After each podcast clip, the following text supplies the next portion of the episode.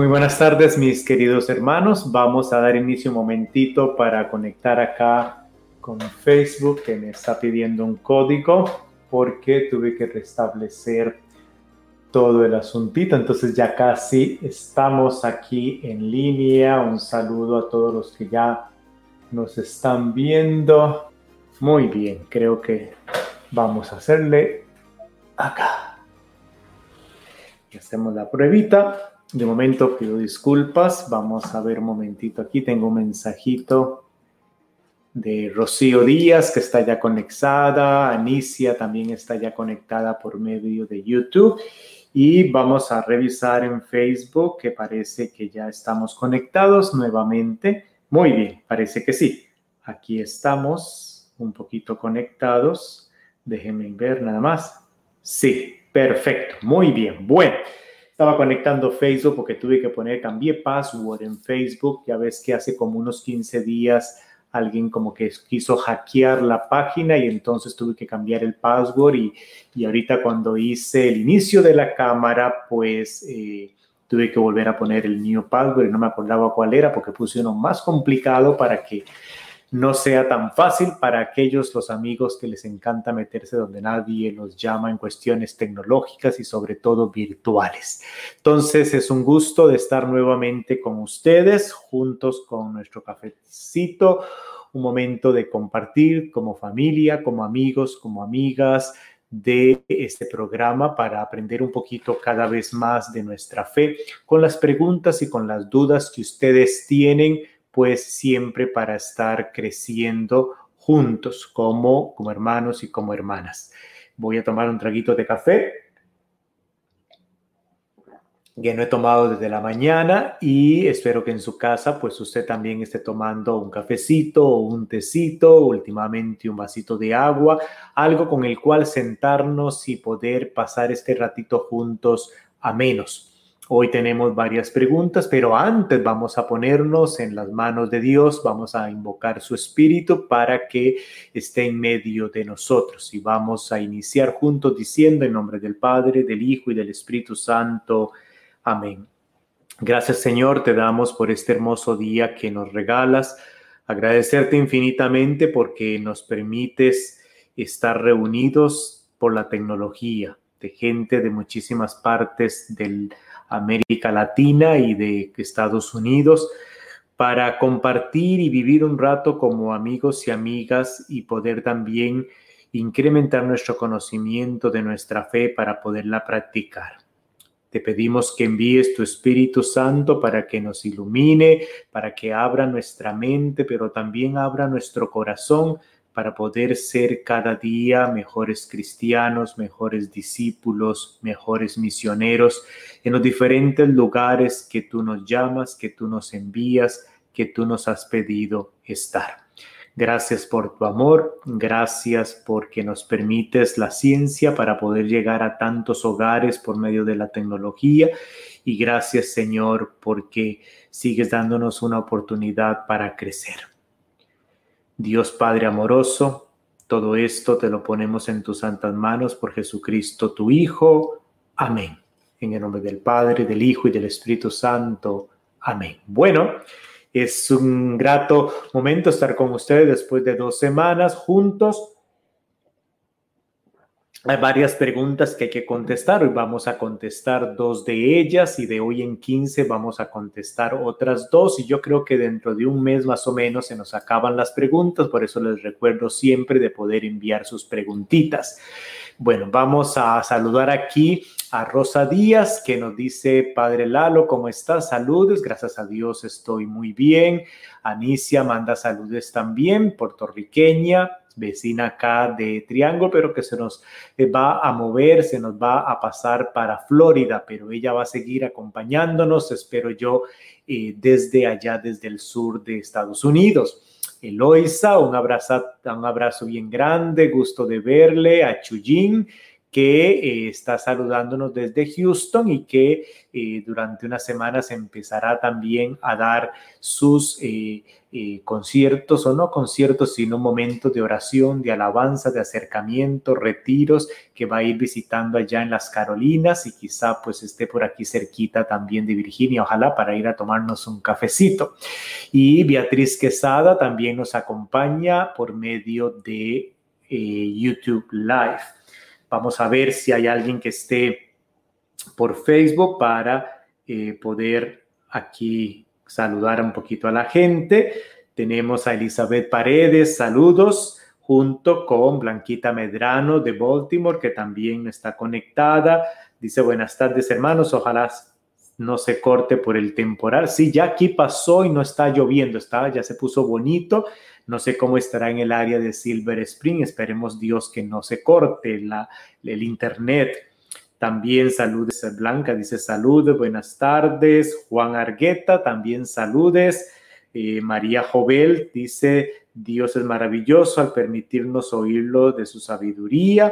Gracias por instruirlo, pues con mucho gusto. Mientras ustedes sigan mandando sus preguntas, yo mantendré siempre el programa al aire ustedes no mandan preguntas, pues no voy a tener materia que compartir. Maribel Castillo, que nos acompaña aquí también del área de Triangle, Virginia. Eva García, que manda sus saludes. Eh, Laura Guzmán, que nos está observando, mandó un corazoncito. Y otras gentes que nos están viendo. Marta García, que está con nosotros. Y no puedo ver quién se conecta, sino quienes nada más mandan mensaje. Bueno, pero no vamos a gastar toda la hora diciendo quién está conectado y quién sí y quién no.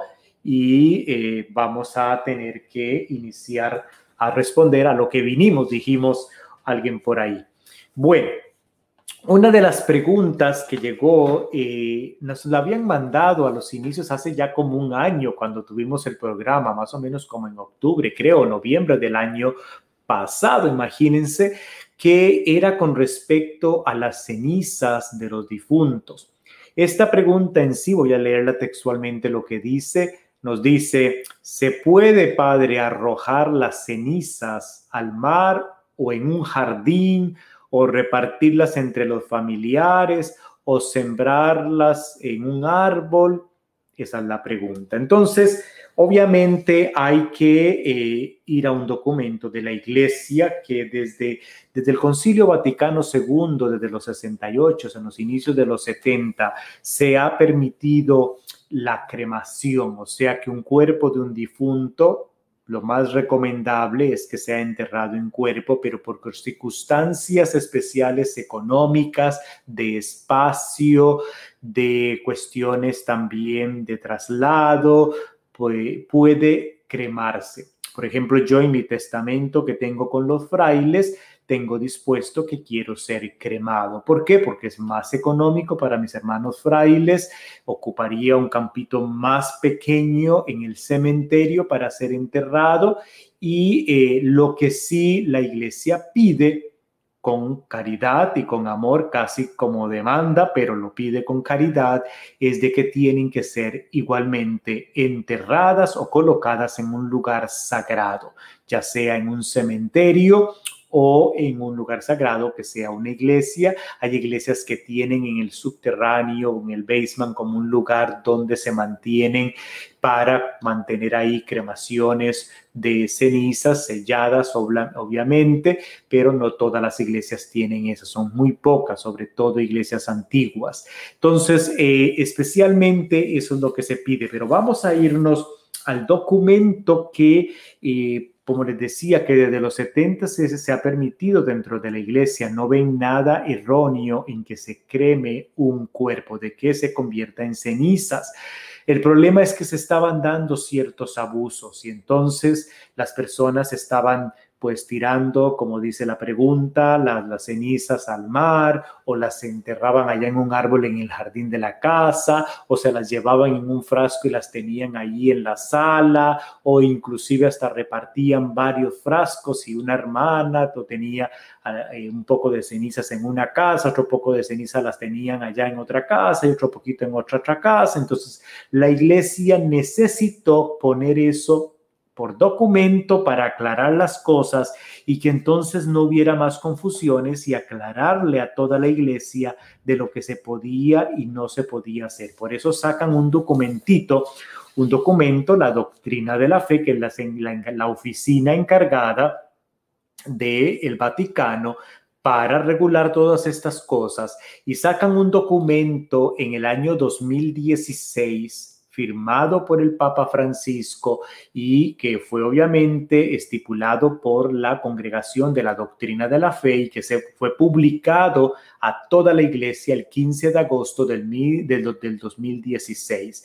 Este documento, como todos los documentos de la iglesia, salen siempre con un título en latín, utilizando las primeras palabras del documento, y este documento se llama Ad Resurgendum cum Cristo que quiere decir para resucitar con Cristo, porque así inicia el documento. El documento inicia para resucitar con Cristo es necesario morir con Cristo y bla, bla, bla, y empieza todo el documento. Entonces el documento siempre se va a llamar con las primeras palabras del documento, sea y en latín, ad resurgendum cum Cristo, para resucitar con Cristo. Así se llama el documento donde viene estipulado todo lo que debemos tomar en cuenta para la cremación de un cuerpo.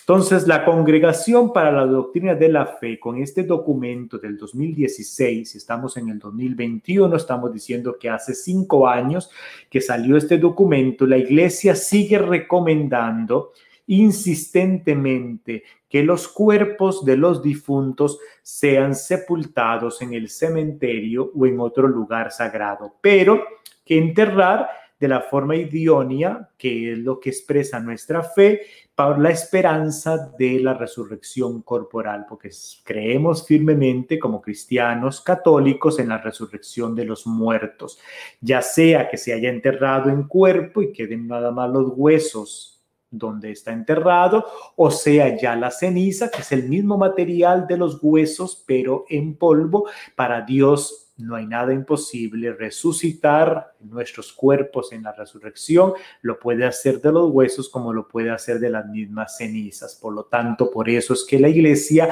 lo permite, está permitido.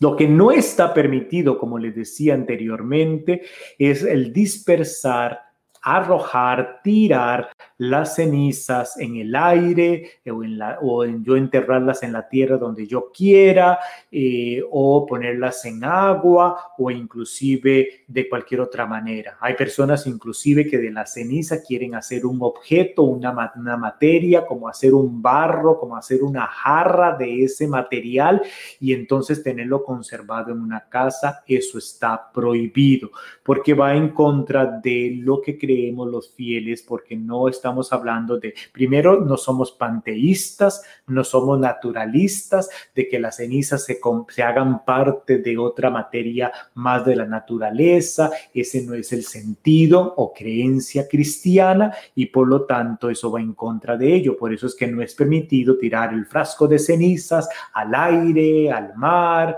o en otros lugares por el respeto que se le tiene, porque somos el cuerpo es templo del Espíritu Santo y aunque el cuerpo se corrompe, el cuerpo se, se pudre, queda nada más lo que son los huesos o queda nada más la ceniza, se mantiene en un lugar sagrado junto con otros difuntos para que los cristianos tengan un lugar referente donde poder ir a hacer devoción a los difuntos, donde poder ir a orar, que se sepa que hay un lugar específico donde ese cuerpo, ya sea en ceniza o en huesos, está enterrado, es ahí donde está localizado. Los cementerios son lugares que los consideramos sagrados santos. Y por eso siempre yo como sacerdote, cuando paso, voy manejando y hay un, un cementerio, siempre hago la bendición, para bendecir todas estas personas que han sido enterradas en esos cementerios. Los cementerios son lugares sagrados, ahí yacen nuestros seres queridos, las personas que han antecedido ante nosotros y están ahí todas aquellas personas que ya han fallecido, que ya se encuentran en la presencia de Dios. Es un lugar de respeto, es un lugar sagrado. Y entonces sabemos que cuando hay un ser querido que queremos localizarlo, ¿dónde está? Por eso vamos al cementerio cementerio, a la referencia, y que cuando venga la resurrección de los muertos están en un lugar específico de la cual van a venir. Entonces, cuando hay razones económicas, cuando hay razones sociales o de higiene, es permitido la cremación. Entonces, para que nos quitemos de la mente de que no es permitido, si es permitido que un cuerpo se creme, pero lo que no es permitido es de que yo lo arroje por cualquier lado o me lo lleve en un frasco en la casa y ahí lo tenga yo en una esquina del cuarto o de la sala. No, lo puedo tener por unos días mientras encuentro el lugar, el cementerio donde lo voy a enterrar, pero no puedo tenerlo toda la vida en la casa un cuerpo de cenizas que yo tengo, tampoco lo puedo repartir las cenizas en diferentes frascos y que una hermana se lleve un frasco a Houston, la otra se la lleva para Argentina, la otra se lo lleva para Costa Rica y queda el cuerpo, las cenizas repartidas en tres frascos. Eso no es permitido. No es permitido hacer un objeto de, con esas cenizas y después yo tener, digamos, una jarra cuyo material fue hecho de cenizas de mi difunto esposo de mi difunto papá. Eso no es permitido. Lo único que es permitido es de que sí está bien cremarse, repito, pero tiene que enterrarse en un cementerio o colocarse, en los cementerios hay una sección de cemento donde pequeño, donde ahí se mete el frasco con las cenizas y ahí mismo va y se hacen las oraciones que se hacen igual que como si fuese un cuerpo que se va a enterrar. Eso es lo que se hace.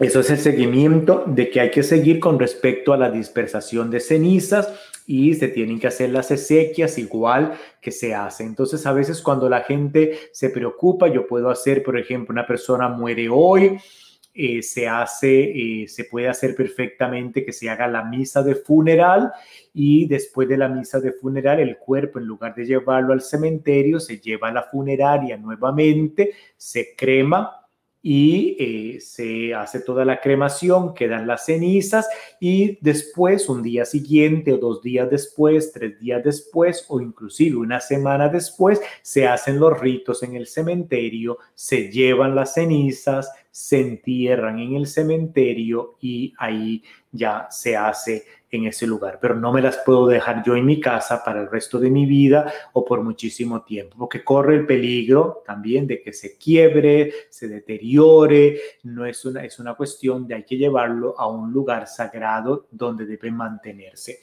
Entonces, la iglesia confirma su fe en la resurrección de la carne y tiene una alta dignidad con respecto al cuerpo humano como una parte integrante de nuestra carne. Por lo tanto, la sepultura en los cementerios o en otros lugares sagrados responde a la adecuada compasión y al respeto que debemos de tener a los cuerpos de los fieles difuntos. Y eh, no simplemente como una cuestión de que son cenizas y nada más, sino que esas cenizas son de un cuerpo de un difunto al cual tiene que ser colocado en un lugar respetuoso que es para ese momento los cementerios y sobre todo para el recuerdo y la oración de los difuntos por parte de los familiares o los seres queridos y de toda la comunidad cristiana.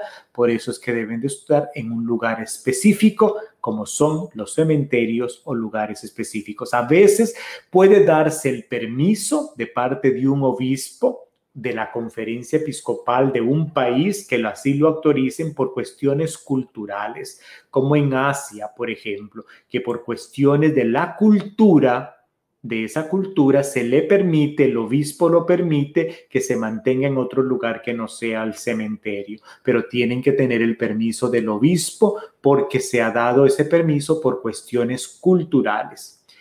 En nuestra América Latina y en Estados Unidos no hay de ese rango cultural, por lo tanto, ni se les ocurra pedir un permiso a un obispo porque no está bajo nuestra cultura eso. Eso se maneja, se, se abrió ese paréntesis por ciertas culturas de Asia y un poquito de África, pero nada más. Son en esos lugares muy específicos y por eso le corresponde al obispo de esos lugares otorgar ese permiso específico, pero no es de que está abierto, de que se puede. Entonces, si usted tiene un difunto que ha sido cremado y todavía tiene esas cenizas en, las en su casa, yo les recomiendo que busquen un cementerio y se acerquen a su parroquia y empiecen a hacer los trámites para que esas cenizas sean enterradas, sean llevadas y colocadas en un lugar específico en un cementerio. Es ahí donde deben de colocarse, sea en cuerpo presente, que se haga el entierro, o sea en cenizas, el cuerpo tiene que llevarse a ser depositado, ya sea en tierra o en una bóveda en un cementerio o en un lugar sagrado para ellos donde se encuentren difuntos. ¿Ok? Que así quede bien clarito, no está permitido esas ideas. Ahora, si un difunto antes de morir deja por escrito en un testamento, por ejemplo, de que dijo que yo quería que fuese cremado y que las cenizas mías fueran tiradas allá en el mar, en una playa en Costa Rica o qué sé yo, la familia si quiere seguir la voluntad de ese difunto, que lo haga, pero no se le permite hacer exequias, no se permite hacer misa de funeral, ni se permite hacer ningún tipo de oración ni nada, porque lo que está pidiendo ese difunto cuando estaba en vida va en contra de nuestra creencia cristiana. Y por lo tanto, como no tenía una creencia o respeto de su fe cristiana, no tiene sentido el hacerle las exequias, el hacerle el funeral a una persona que no está creyendo en su fe cristiana. Entonces, eh, por eso no se le hace. Entonces, eh, si, eh, si una persona lo ha pedido así cuando ha estado en vida, quiere decir que esa persona no tiene un fundamento básico de su fe cristiana. Entonces, pero si no ha sido pedido y es usted el que lo quiere hacer, porque era una persona que le gustaba mucho ir de hiking a las montañas o era una persona que era un pescador y qué sé yo, y usted quiere que él quede en el mar y todo eso, eso no es permitido. Tiene que buscarse un cementerio, un lugar donde se entierren esas cenizas. Yo espero que quede clarito bien este asuntito, porque a veces salen, a veces lo desconocemos y eso es lo importante de tener un programa como este para que eh, ustedes lo sepan y transmiten también cuando esas dudas salgan en sus casas o con amistades o en su vecindario y puedan aclarar eso al respecto. ¿Ok? Bueno, antes de pasar a la otra pregunta, voy a, a ponerle aquí el clip a esta preguntita con su respuesta. Voy a ponerlo aquí abajo. Y antes de pasar a la pregunta número dos, cafecito, me voy a YouTube a ver qué están acá diciendo las amistades. Rosa Cabrera, un saludo a Irma Serna, creo que dice, porque estoy medio ciego y aquí no veo. A Rosy Velázquez, a Rosa Díaz, que están conectadas por medio de YouTube. Y en Facebook, vamos a devolvernos un poquito por acá. Vamos a ver, dijo un ciego y nunca vio tenemos el pasaje lindo del domingo que viene de eh, Jesús sana a un cieguito.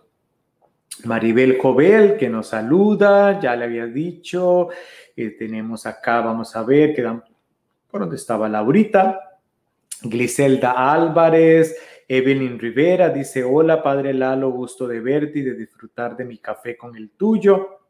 Abrazote, cuídate mucho, muchas gracias. Un abrazo, Evelyn. Saludes a John. Tenemos, seguimos a Teresa Velado. Buenas tardes a todos. Gusto de verlo, Padre Lalo. El gusto es mío, Teresa. Dice Evelyn Rivera, mis cenizas, ya John y mis hijos saben que deben ser llevadas a la tumba de mis padres en Puerto Rico. Y seguimos por acá. Vamos a ver, Leticia Loayes dice buenas tardes, cafeteando con el padre Lalo.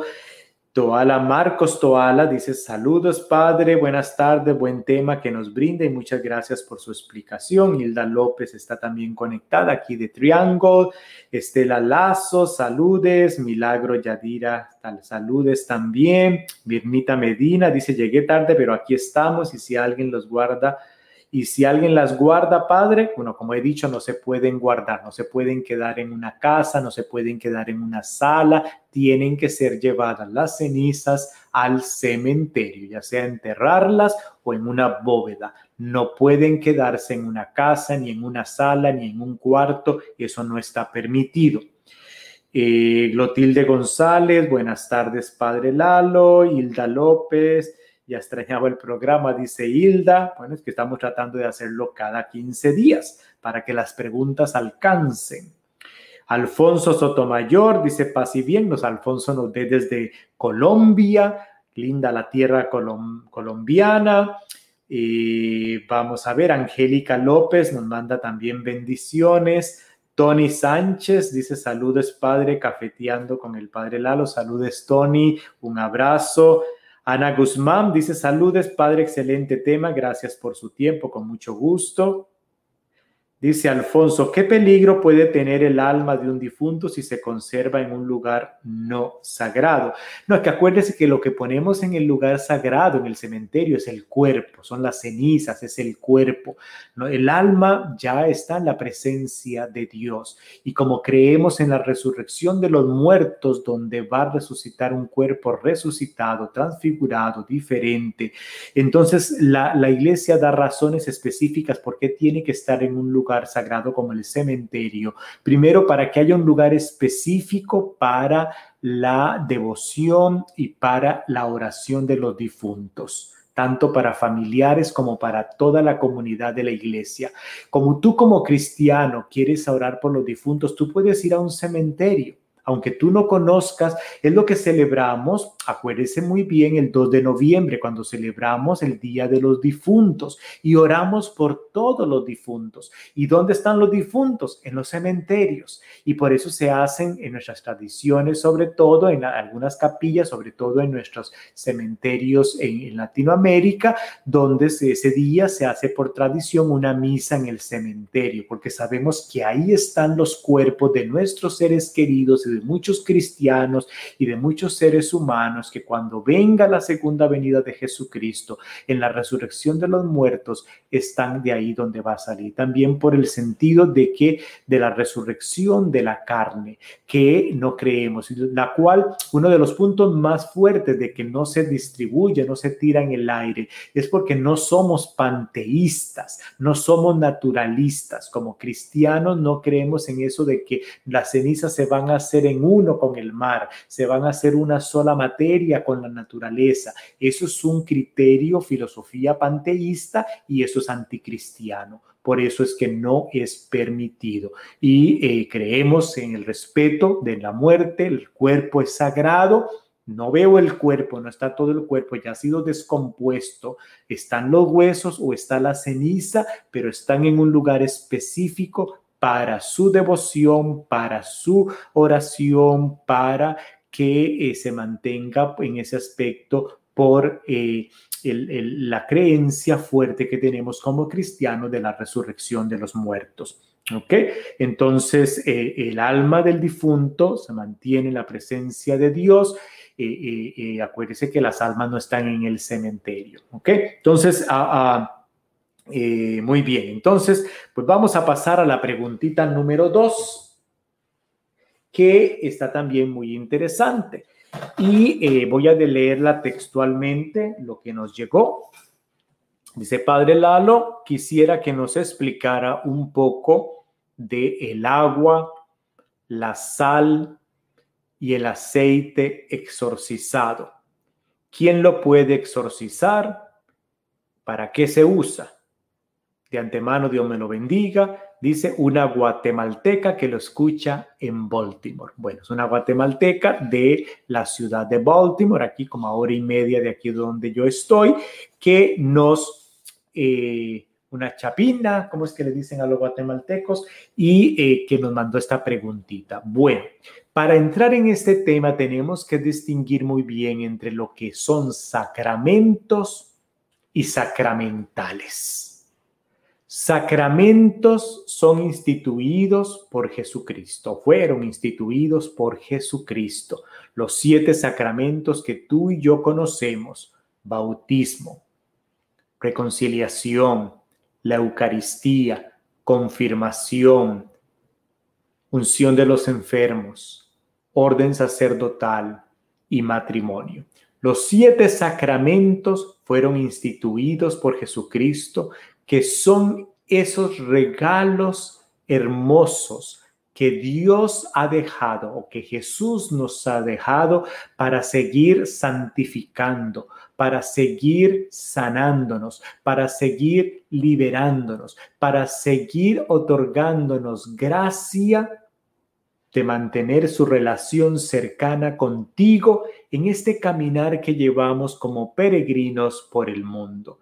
Esos son los sacramentos, son acciones sagradas que Dios ha dejado y que ha dejado a la iglesia como administradora de ellos para seguir santificándonos, para seguir liberándonos, para seguir sanándonos, para seguir acompañándonos, para seguir estando con nosotros. De la misma forma que Jesús sanaba, que Jesús acompañaba a su pueblo, que Jesús estaba presente en todos los momentos de aquellas personas que le vieron, le miraron hace dos mil años. Jesús sigue actuando dentro de nuestras vidas por medio de los sacramentos que nos otorgan salvación. Así Jesús sigue salvando, sigue dándonos su salvación nos sigue alimentando, nos sigue sanando, nos sigue liberando por medio de los sacramentos que, repito, son instituidos por Jesucristo. No son inventados por ningún papa, por ningún sacerdote, por ningún laico, sino que fueron instituidos, creados, dejados por Jesucristo. Un sacramental no fueron instituidos por Jesucristo. Un sacramental son también signos sagrados que nos ayudan para obtener un efecto espiritual, pero que son creados por y que nos ayudan para nuestra santificación, pero que son creados por la iglesia. No fueron instituidos por Jesucristo, sino por la iglesia que son como signos que reflejan de algo que nos va a otorgar espiritualmente para beneficio espiritual, para beneficio de nuestra santidad, pero que fueron creados, dispuestos por la iglesia, no instituidos por Jesucristo directamente. Entonces, un sacramento actúa por sí mismo da una gracia santificadora por sí mismo, crea yo en eso o no crea en ella, si yo lo recibo, tengo gracia, Dios actúa por medio del sacramento. En un sacramental vale mucho que yo crea en ello, que tenga fe en ello para recibir los frutos de santificación o de, eh, de, ¿cómo se llama?, de beneficio espiritual que va a otorgar ese sacramental. Entonces, si sabemos que los sacramentos son el bautismo, la confirmación, la Eucaristía, o sea, la misa, la, unción de los enfermos, el sagrado matrimonio, la unción sacerdote, perdón, el orden sacerdotal, los sacramentales, ¿qué son? Sacramentales son muchos, no solamente siete. Dentro de los sacramentales está el agua bendita, está el signarnos, eso es un sacramental, dar una bendición, eso es un sacramental, eh, bendecir una casa, eso es un sacramental, bendecir un vehículo, bendecir un negocio, esos son sacramentales, bendecir objetos religiosos como un rosario, como la Biblia, como una imagen, esos son sacramentales. Incluso los exorcismos son sacramentales. Un exorcismo no es un sacramento.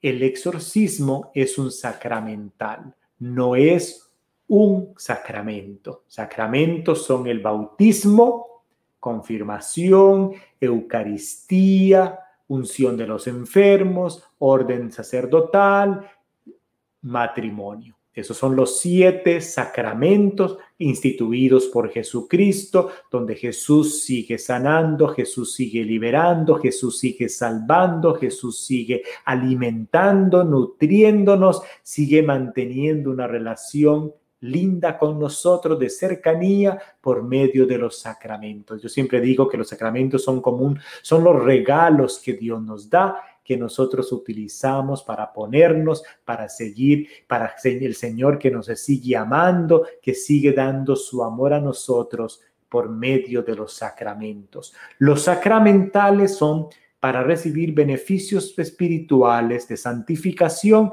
que la iglesia creó para ayudarnos también en este caminar, pero que no fueron creados por Jesucristo y que son muchos como, repito, como el agua bendita, como el eh, bendecir objetos religiosos, como bendecir una casa, bendecir un vehículo, como los exorcismos, como eh, cuestiones de... Eh, de persinarse, de bendecir a alguien, esos son sacramentales. Entonces, sabiendo esta diferencia entre las dos cosas, cuando me hacen la pregunta de cuestiones de agua exorcizada y de, de sal exorcizada y de, ¿cómo se llama?, de aceite exorcizado, hay que hablar muy bien la diferencia. Una cosa es agua bendita y otra cosa es agua exorcizada.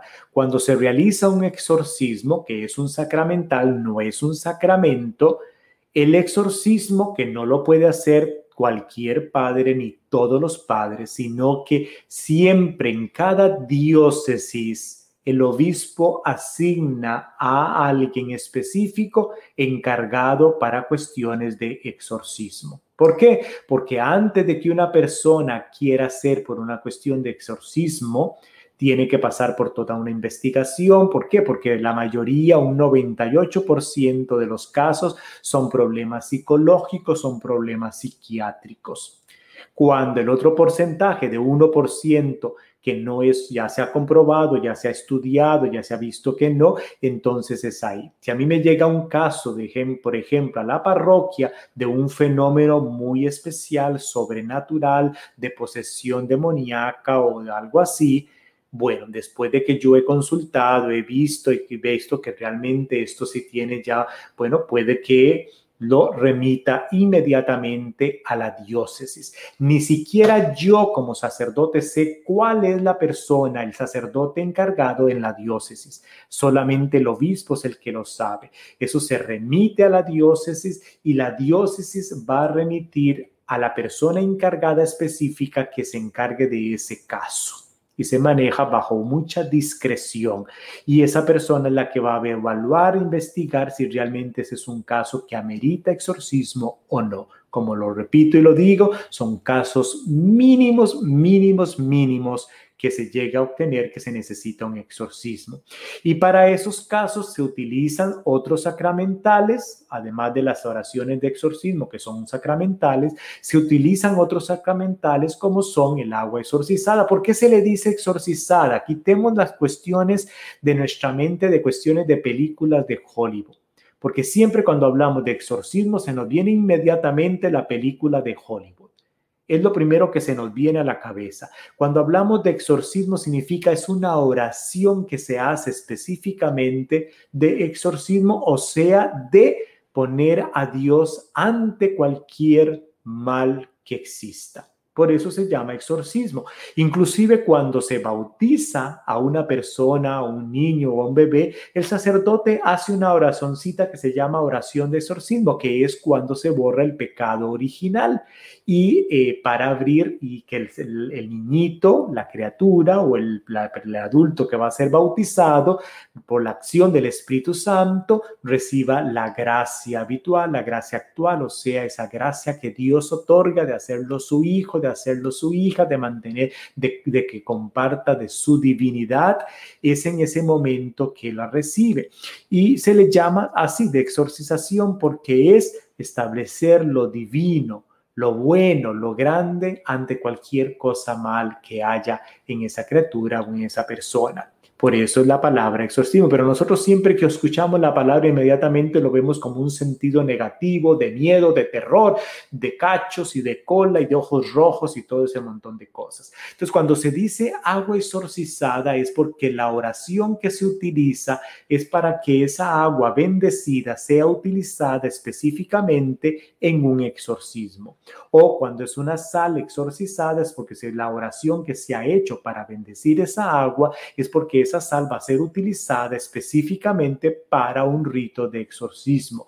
Igual un aceite va a ser utilizado específicamente para un rito de exorcismo y como repito nuevamente, no todo sacerdote o todo mundo puede hacer un exorcismo, solamente un sacerdote asignado directamente por el obispo de cada diócesis o en una conferencia episcopal los obispos se han puesto de acuerdo y asignan a un sacerdote o un obispo específico para que realice eso en ciertas regiones. No es cualquier persona que lo puede hacer, tiene que tener la autorización del obispo y como le digo, ni siquiera yo sé quién es aquí en la diócesis de Arlington, por ejemplo, desconozco cuál es el sacerdote que ha sido asignado para eso el obispo es el que sabe. Si a mí me llegase un caso extremo de algo que yo considere que tiene que ser pasado, yo lo remito a la diócesis y la diócesis le va a comunicar a ese sacerdote específico que el obispo ha asignado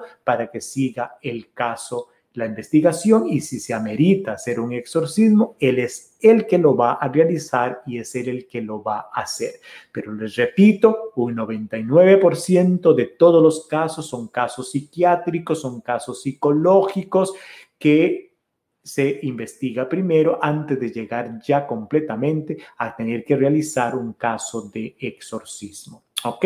Entonces, el agua que bendice yo como sacerdote, que bendigo, bendigo el agua. El agua se bendice para dar sentido de que de bendición de Dios. Entonces, cuando lo uso yo en mi casa, que tú llegas a la parroquia, Padre, me bendice esta botellita de agua o me bendice esta agua o tienes un poquito de sal, Padre, me bendice esta sal. Es para tener esa agua bendita, o sea, es alga bendita que se ha sido santificada para inclusive uno se puede asignar con cuando vas a las iglesias hoy ahora no por el COVID pero anteriormente usted iba y hay agua bendita usted se asigna. Porque es el sentido de sacramental es un sentido de protección de parte de Dios. Al ser bendecida al estar bendita quiere decir que hemos otorgado algo bueno ahí y que cuando yo la utilizo para asignarme lo que estoy buscando con esa agua bendita, lo que estoy buscando con esa sal bendita o con ese aceite bendito es buscar la protección de parte de Dios. La protección de parte de Dios, el cuidado de parte de Dios. Lo mejor de lo mejor cuando quieras ahuyentar cualquier cosa que tú consideres que fuiste, que me hicieron una, eh, que me hicieron un mal de ojo, que me hicieron acá o que me hicieron allá. Lo vimos en un programa hace ya como unas cuantas semanas atrás, hace como un mes creo, con respecto a esto de cuestiones de brujería y estas cosas. La mejor medicina para todo eso, que es la oración y la Eucaristía, el sacramento de la Eucaristía comulgar acá a Jesucristo, cuerpo y sangre que santifica, un ser humano cristiano, hijo de Dios, que frecuenta los sacramentos, el sacramento de la reconciliación, el sacramento de la Eucaristía, que estoy constantemente en una relación linda con Dios por medio de la oración, todo eso me ayuda a estar con Dios. Y cuando estoy con Dios, como dice San Pablo, ¿a qué le voy a temer? Entonces, yo me puedo tirar mil tarros de agua bendita encima, pero si yo no tengo una relación con Dios linda, de frecuentar los sacramentos, de comulgar su cuerpo y su sangre, por más aguas benditas que yo me tire, eso no es una cuestión de limpia, no es una cuestión de magia Y tenemos que quitarnos eso de la cabeza, porque a veces abusamos con estas cosas y a veces lo abusamos y lo digo porque lo he sabido. Ha habido gente que llega hasta veces con cuatro o cinco galones de agua para que se los bendiga. ¿Y qué va a hacer usted con toda esa agua? Una vez una, una persona me pasó y dice, pues padre, porque me voy a hacer un baño con agua bendita. ¿Se lo bendije? No, porque eso no es cuestión de superstición. Y sobre todo yo empiezo a hacer ciertas preguntitas. ¿Eres bautizada? ¿Has hecho la primera comunión? ¿Vienes a la Eucaristía los domingos? Y casi obtengo siempre las respuestas no, no, no y no. Casi siempre las personas que piden cuestiones de ponerse baño de agua bendita y utilizar un montón de cosas es gente que no frecuenta la Eucaristía, personas que no frecuentan una oración constante con Dios, personas que no frecuentan el sacramento de la reconciliación, que sus hijos no están bautizados, que sus hijos no tienen la primera comunión, que pasan alejados y solamente me acerco al sacerdote para que me bendiga esto y aquello y lo otro, porque me dio miedo, porque vi que se movió aquella cosa, porque creo que me hicieron lo otro y veo como los sentidos de los sacramentales como una cuestión de magia, de superstición, y al menos yo no alcahueteo esas cosas. Eso se llama alcahuetear y tomar nuestra religión y tomar los sacramentales como un juego. Y esto no es para un juego, es algo serio. Entonces, ¿es bueno los sacramentales? Sí. ¿Tener agua bendita es bueno? Sí, ¿por qué no? Tener objetos que yo bendigo, un rosario, la Sagrada Escritura, una imagencita de la Virgen María, de un crucifijo, llevarlo para que el sacerdote te lo bendiga es malo. No, eso es bueno. Y todo lo que se bendiga después, si yo ya lo quiero eliminar porque se quebró, se deterioró, está muy viejo, hay que enterrarlo o hay que quemarlo porque fue bendecido. Puedo yo, que es otro, otro sacramental, es el rezo del Santo Rosario, otro sacramental, el rezo de las novenas. Otro sacramental, las, por ejemplo, las indulgencias. Todas estas cosas son sacramentales, que las utilizamos, las hacemos para ayudarnos a obtener beneficios espirituales. No nos van a dar salvación, Salvación no nos va a dar los sacramentos. Los sacramentos, el sacramento de la reconciliación es para, para borrar, para perdonar nuestros pecados. Ningún sacramental, ninguna agua bendita, ni ninguna Biblia bendecida, ni ninguna bendición que me dé el Padrecito me va a salvar a mí. Los sacramentos, sí, el bautismo, la confesión, la Eucaristía, son sacramentos que me llevan a la santificación, que me salvan, que me liberan, son instituidos por Jesucristo. Los sacramentales son simplemente para ayudarme en mi vida espiritual. Es como el bocadillito que yo puedo tomar en mi jornada para mantenerme activa esa relación con Dios, pero no la puedo desligar de los sacramentos. Igual voy a la Eucaristía, igual voy, frecuento la, la, la, confesión, igual cuando necesito tener una cirugía o estoy muy enfermo, busco la unción de los enfermos, igual me caso por el sacramento del matrimonio, porque soy signo de Jesucristo en la cruz que dio su vida por su esposa la iglesia y frecuento los sacramentos y por el otro lado también realizo sacramentales. Oro, rezo el rosario, hago indulgencias, me persino con el agua bendita, le pido al Padre que me bendiga al final de la misa o eh, hago cuestiones de de sentido de que me vengan a bendecir la casa, que me bendigan el vehículo, para llevar una relación linda con Dios. Eso es diferente. Entonces, cuando la pregunta me hacen en cuestiones, hay gente que le gusta mucho promover que la, el agua exorcizada y que, el, que la sal exorcizada y que el aceite exorcizada, tengo que tener mucho cuidado, porque primero no son sacramento, no es un sacramento y eh, siempre es con cuestión de, de que es para aumentar, a sacar al diablo, para ahuyentar demonios y no sé cuántas cosas. Tengo que tener cuidado. La única persona autorizada para hacer exorcismos son aquel que el obispo haya asignado, que ni siquiera los demás curas sabemos quién es. y que es un mínimo porcentaje, mínimo, mínimo de los tantos casos de cosas, fenómenos que se pueden dar.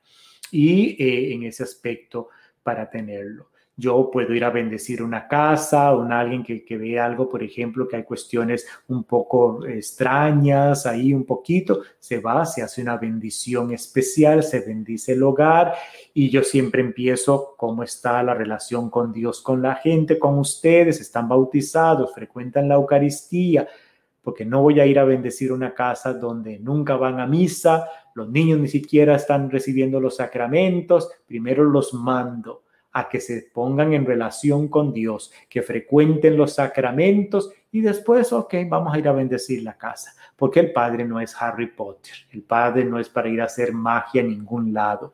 Primero tengo que tener yo una relación con Dios, frecuentar los sacramentos, que es la máxima forma, canal de salvación, como Dios sigue actuando hoy a través de los sacramentos que los administra la iglesia a través de los presbíteros de la iglesia, que son los sacerdotes ordenados. Entonces, eh, creo que haya quedado un poquito claro, es un poquito bastante, un poquito de materia al respecto, pero que una cosa son los sacramentos, otra cosa son los sacramentales, es bueno tener agua bendita, sí. Es bueno persinarme con agua bendita, sí. Es bueno tener sal bendita, sí. Pero yo al menos siempre pregunto, ¿para qué es? ¿Cuánta cantidad? ¿Qué es lo que vas a hacer? Porque cuando se utiliza por cuestiones de superstición, de miedo, de cuestión mucho de película, hay que tener mucho cuidado. ¿eh? Y entonces en ese aspecto y en eso eh, hay que ser prudente. Entonces, eh, siempre cuando se dice exorcizado, de la palabra exorcizado, es siempre de en cuestión de para poner algo bueno sobre el mal y son utilizados para ritos de exorcismo que no cualquier sacerdote lo puede hacer un rito de exorcismo, como les digo, solamente aquel asignado por el obispo de dichas de cada diócesis. ¿Ok? Bueno, vamos a ver aquí un poquito un saludo a Dixia Canales, que es una de nuestras madrinas de Cafeteando con el Padre Lalo. Gracias siempre por su colaboración de cada mes para que este medio se sostenga. Rosy Velázquez también nos saluda por medio de YouTube. Irma Serna ya la mencioné antes. Y vamos a ver a Facebook antes de darle la bendición que es un sacramental. La bendición, cuando yo le doy a ustedes, es un, es un sacramental. No es sacramento, pero es un sacramental. Ustedes reciben un beneficio espiritual. ¿Qué es lo que hago yo cuando hago la bendición? Pedir a Dios que permanezcas en su vida con cada uno de ustedes. Y eso es un sacramental. Entonces, ah, saludamos por aquí. Vamos a ver, dijo Ciega, a Durán. Nadie más ha comentado aquí. A Irma desde México, desde Querétaro, que nos está viendo. Anita Banda también nos está observando desde el área de Maryland. Y Marisol Césped de La Tica, que vive también ahí en el área de Maryland. Tenemos a ver quién más por aquí. Por aquí, por acá, por allá.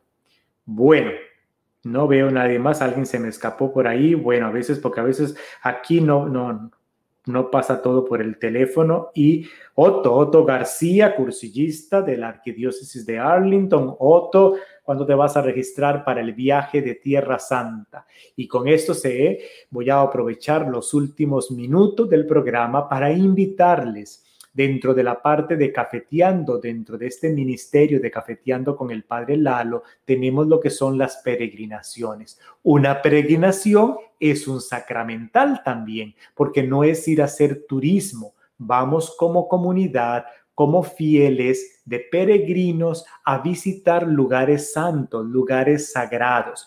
Y gracias a Dios, vamos, hemos programado una peregrinación para el 2022, del 6 al 18 de septiembre del 2022. Vamos a ir, si Dios lo permite, si Dios nos da vida, a Tierra Santa y le añadimos ahí un pedacito y a Egipto para en, el en la trayectoria ir a Monte Sinaí, donde Moisés recibió las tablas de la ley de parte de Dios. Entonces vamos a ir a Tierra Santa por 13 días. Yo siempre digo así, si vamos a ir a Tierra Santa, allá tan largo, y sacar dinerito para ir, pues hagámoslo bien. Si lo vamos a hacer, hagámoslo bien. No tiene sentido ir por siete días, ocho días, cuando se toma todo un día yendo y todo un día viniendo. Y entonces, si vamos a hacer una inversión de ir hasta allá, de hacer un gasto de ir hasta allá, hagámoslo bien y mejor hagamos el gasto bien hecho. Y entonces por eso siempre las he hecho de 12 días y este año, para el próximo año, le he agregado un día más para aprovechar y poder ir al lado del Jordán, al monte Sinaí y aprovechar un día para ir a las pirámides y ir a las partes del Cairo en Egipto que siempre pues vamos a ir hasta allá, aprovechar para conocer ese lugar que queda cerquita de ahí del monte Sinaí.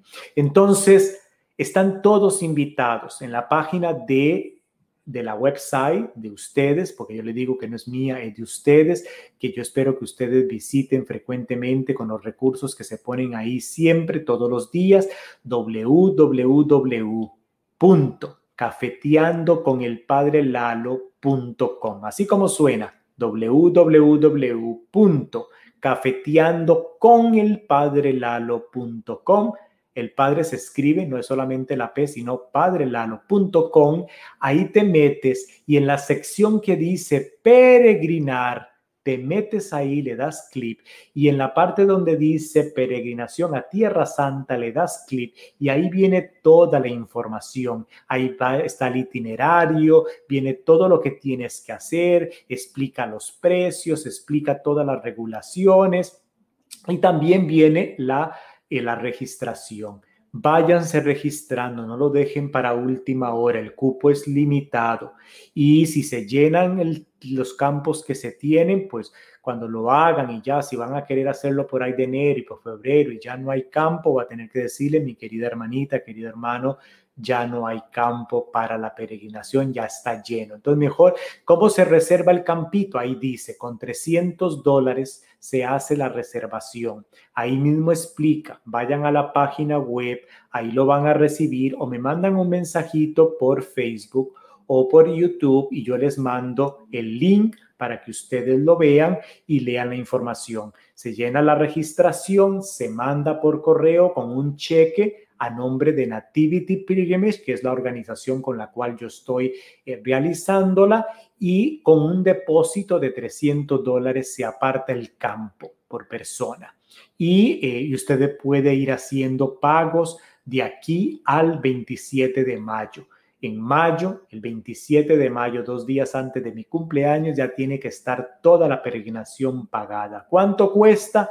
4.518 colones, incluye absolutamente todo lo que es hospedaje, tiquete de avión, transporte de primera clase, hoteles de primera clase, alimento, desayuno buffet para comer todo lo que usted quiera y cena buffet para que usted cene todo lo que usted quiera y guarde un poquito para llevar en el almuerzo. Lo único que no incluye es el almuerzo porque andamos de viaje por aquí y por allá, pero uno se lleva unas barritas de esto casi y se come porque como las buffet y los desayunos son tan grandes, a uno no le da casi hambre durante el día, lo que sí le da es sed para tener agüita y algo líquido y uno se compra ahí unas barritas o algo así para el almuerzo y en la cena uno le da acá porque puede uno comer de esa comida rica de Oriente, sabrosísima, que a mí me encanta cuando voy por allá. Entonces, es una peregrinación, vamos a visitar los muchos lugares sagrados, santos, muchos soñamos con estar en esos lugares, llevar nuestras oraciones, poner los pasos por donde Jesús caminó. Entonces yo los invito que eh, me acompañen, vayamos, no pierdan esta oportunidad. Puede ser gente que hable español e inglés, va a ser bilingüe. Si usted tiene amistades en inglés, invítelos también. La peregrinación es bilingüe. Y eh, vamos a ir juntos. Eh, están invitados todos. Si usted vive largo de Texas o California, se puede llegar a un acuerdo de que usted salga del aeropuerto de donde usted vive y nos veamos en Jerusalén en el aeropuerto. Ahí ellos acomodan los vuelos para, pero si usted vive aquí del área de Maryland, Virginia y Washington, D.C., salimos todo el grupo juntos el 6 de septiembre hacia Tierra Santa, primero Dios. Y entonces se decía que, que Otto, que creo que van a llevarlo a que van a rifar uno de estos eh, espacios de la peregrinación. Ojalá los cursillistas de Arlington se pongan de acuerdo y puedan rifar un espacio en esta peregrinación y también aquellos que nos vayan a acompañar, pues vayan registrando, no lo dejen para mañana lo que puedes hacer hoy. Bueno, gracias por estar con nosotros en este programa más y eh, inclinen su cabecita para darles mi bendición. El Señor esté con ustedes. Que Dios Todopoderoso me les bendiga, les muestre su rostro y me les dé la paz. Y también me los bendiga cada uno donde usted se encuentre, en sus hogares, por donde usted vaya caminando o esté en este momento, en el nombre del Padre, del Hijo y del Espíritu Santo. Amén. Vamos a ver si hay algún mensajito, porque a veces me tiran una pregunta al último momento y a mí se me va la pajarita, decimos a lo. Veo acá, no hay preguntitas, así qué bendición para los que puedan ir. Obviamente, porque a veces preguntan, padre, si yo no tengo documentos legales y estoy aquí en Estados Unidos, bueno, desafortunadamente tienes que poder, para poder ir a la peregrinación, tienes que poder salir y entrar a Estados Unidos. Entonces, obviamente tienes que tener eh, documentos para poder entrar del, y salir del país aquí. Ok, bueno, un abrazo, cuídense mucho y pues eh, vamos a, primero que todo, voy a, cerrar aquí, si Dios lo permite, con eh, nuestro programa en YouTube y después cerramos en Facebook. Hasta luego, cuídense mucho.